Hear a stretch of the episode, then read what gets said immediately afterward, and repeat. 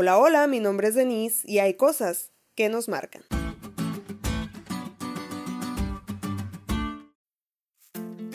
Hace como tres años fui a un campamento de conquis en el que hacía mucho calor, tanto que hasta me dio un golpe de calor.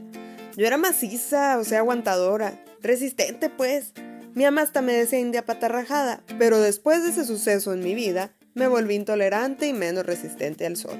A veces pasan cosas en nuestra vida que marcan un antes y un después, y para muestra, el rey Josías. Manasés y Amón, abuelo y padre de Josías respectivamente, tuvieron un reinado hostil y apóstata. Un reinado sin ley, literal. Durante el reinado de Josías, Hilcías, el sumo sacerdote, mientras reparaban el templo de Jehová, descubrió el libro de la ley, que bien pudo haber sido el Pentateuco o específicamente Deuteronomio, hasta ese entonces la Biblia. Lo enviaron entonces al rey y cuando se lo leen, para Josías ya nada fue igual. En ese momento entendió claramente que habían desobedecido a Jehová como nación, y el camino de la desobediencia siempre, siempre conduce a la maldición.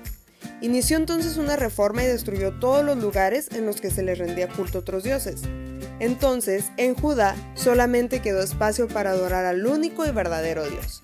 Cuando lees un libro como la Biblia, lleno de fe, de esperanza, de amor, profecía, historia y de vida, también debe interpretarse de una forma única, guiado por quien la inspiró, a fin de que produzca el mismo efecto que en Josías.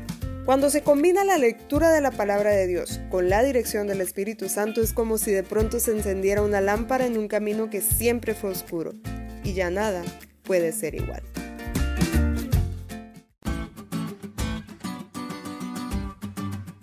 ¿Te diste cuenta lo cool que estuvo la lección? No te olvides de leerla y compartir este podcast. Es todo por hoy, pero mañana tendremos otra oportunidad de estudiar juntos.